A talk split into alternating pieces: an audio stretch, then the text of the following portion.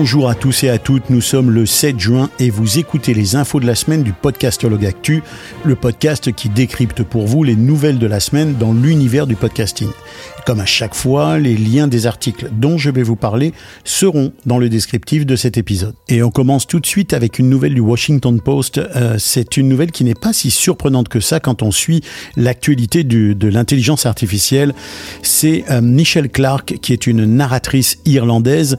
Elle a découvert que sa voix était utilisée par le logiciel Reverser. En fait, on lui a signalé que sa voix se trouvait être l'une des voix euh, d'intelligence artificielle du logiciel Reverser. Elle en a été très étonnée. Le poste a contacté euh, la société Reverser qui a expliqué qu'ils avaient obtenu cette voix dans le cadre d'un contrat de licence avec Microsoft.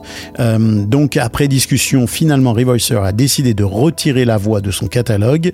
Évidemment, ça pose beaucoup de questions. Comment cette voix a été acquise? On imagine que Revoicer, euh, s'ils l'ont acquise dans le cadre d'un contrat de licence avec Microsoft, eh Microsoft avait l'autorisation de euh, licencier cette voix. Et donc la question qui se pose, c'est qu'est-ce qui était dans le contrat d'origine qu'a signé euh, Michel Clark avec Microsoft? Bref, beaucoup, beaucoup de questions. Et je vous laisse quand même avec la question la plus intéressante qui est posée par Michel Clark elle-même, qui se demande combien d'autres entreprises utilisent ma voix, mon travail et mes moyens de subsistance sans que je ne m'en rende compte. Une question à laquelle il est malheureusement bien difficile de répondre. On poursuit ces infos de la semaine avec un atelier qui va venir le 22 juin. C'est un atelier qu'on peut suivre à distance qui s'appelle le Brand Academy et qui est présenté par Lipsin Advertise Cast qui explore les opportunités, les défis de la publicité dans le podcast à travers la mesure, l'attribution, l'achat programmatique, la sécurité des marques et d'autres sujets. Donc comme je vous le disais, ça se passe le 22 juin à 15h heure de Montréal. C'est accessible à distance via une inscription qui est disponible dans euh, la description de cet épisode. Et justement au sujet de la publicité du podcast, eh ben encore de nouveaux chiffres. L'IAB a noté que les revenus publicitaires des podcasts aux États-Unis ont augmenté de 26% en 2022 pour atteindre 1,8 milliard de dollars encore une bonne nouvelle pour euh, cette industrie de la publicité en podcasting qui se porte très très bien. Et on continue avec mon chouchou Tom Webster de Sounds Profitable. Je dis mon chouchou parce que j'aime beaucoup ses articles. Ils sont souvent fouillés, ils sont réfléchis, ils sont constructifs. Et là, il s'interroge sur, vous serez surpris de l'apprendre, l'intelligence artificielle dans le podcasting. Qui ne s'interroge pas sur ce sujet en ce moment? L'article aborde quand même avec assez d'intelligence euh, la question, d'abord en commençant par une déclaration qui a été faite par Bill Simons de Spotify, qui disait que l'intelligence artificielle allait permettre de, entre guillemets, tricher des voix, c'est-à-dire finalement copier des voix de personnalités pour faire des publicités en podcast. Alors ça a soulevé évidemment beaucoup, beaucoup d'interrogations, de commentaires de la part des gens qui font des voix en podcast, mais aussi de la part des annonceurs, etc., etc. Et ça a créé beaucoup de questions, beaucoup d'interrogations dans l'univers audio numérique, euh, dans le monde du podcast, euh, où on s'inquiète déjà de la réplique euh, numérique des voix existantes, de la question du deepfake. Bref, euh, c'est une déclaration qui est pour le moins malheureuse de la part de Bill Simons de Spotify. Alors néanmoins, revenons à l'article de Tom Webster. Bah, Tom Webster, il souligne qu'il y a des choses intéressantes quand même dans l'intelligence artificielle. Et par exemple, il parle des audiobooks, hein, des livres audio numériques, euh, en expliquant que, et c'est un fait, qu'on pourrait faire découvrir beaucoup plus d'ouvrages à un très large public si on utilisait l'intelligence artificielle pour faire de la lecture justement de ces ouvrages et les transformer en livres audio numériques. C'est vrai, il y a une immense majorité de la littérature qui n'a pas été évidemment transformée en ouvrage audio numérique et euh, ça représente un enjeu que de le faire découvrir par le grand public.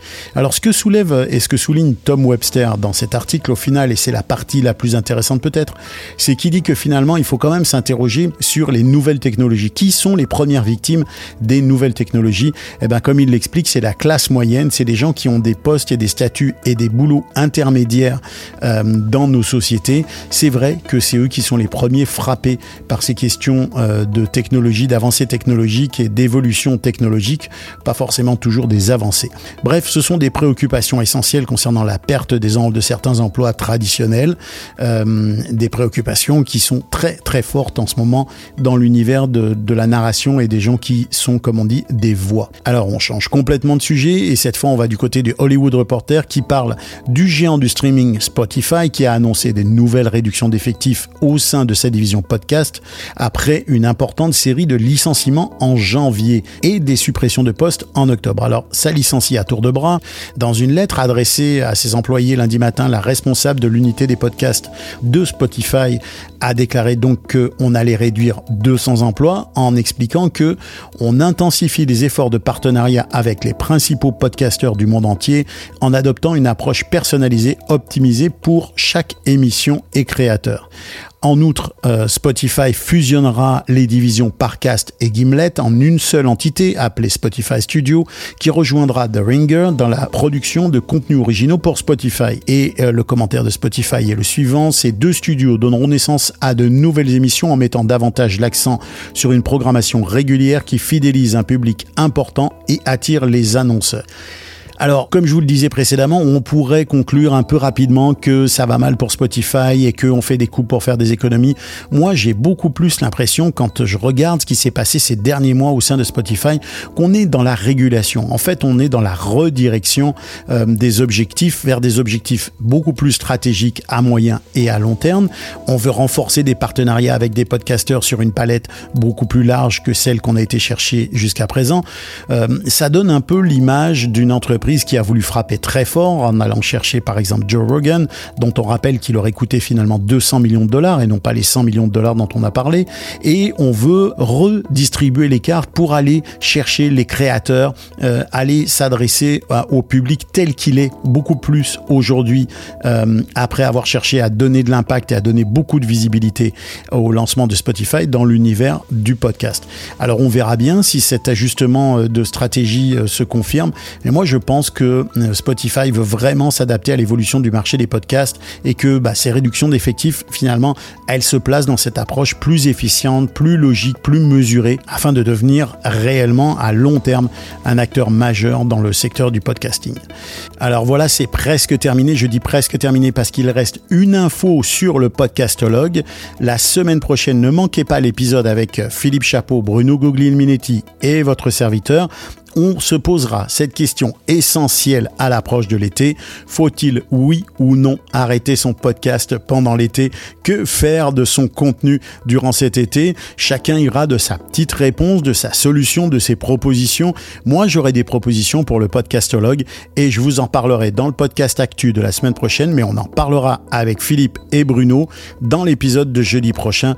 Vous verrez, il je pense qu'il y a des pistes intéressantes et je vous souhaite de trouver des belles solutions pour continuer à faire votre podcast ou prendre un peu de repos si vous le souhaitez durant l'été. Voilà, c'est la fin de cet épisode. Si vous l'avez apprécié, faites-le connaître autour de vous, partagez-le. Vous savez combien c'est important hein, de, de faire euh, de la publicité pour les choses que vous aimez dans l'univers audio numérique. Vous pouvez mettre des commentaires, vous pouvez noter ce podcast sur, sur Apple Podcast, bien entendu. Aussi, vous pouvez me poser des questions et faire des commentaires sur Spotify. Je vous donne rendez-vous la semaine prochaine, mercredi, pour un épisode 100% actu. Ce podcast est une production GoScript Media. La musique que vous entendez vient du catalogue de BAM Music et je remercie notre partenaire Eddie Sound. Je vous dis à bientôt et que l'audio soit avec vous.